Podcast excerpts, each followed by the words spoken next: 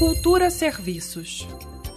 O Instituto Nacional de Estudos e Pesquisas Educacionais Anísio Teixeira, o INEP, divulgou os locais de provas para os candidatos que solicitaram a reaplicação do Enem 2020. As informações estão no cartão de confirmação de inscrição, que está disponível na página do participante no endereço enem.inep.gov.br. As provas vão ser reaplicadas nesta terça-feira, dia 23, e também na quarta, dia 24 de fevereiro, somente no formato impresso.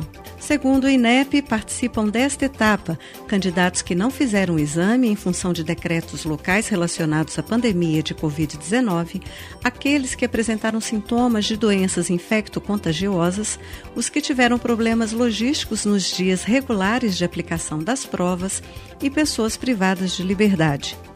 Lembrando então que as informações sobre os locais de reaplicação das provas do Enem 2020 estão disponíveis na página do participante no endereço enem.inep.gov.br.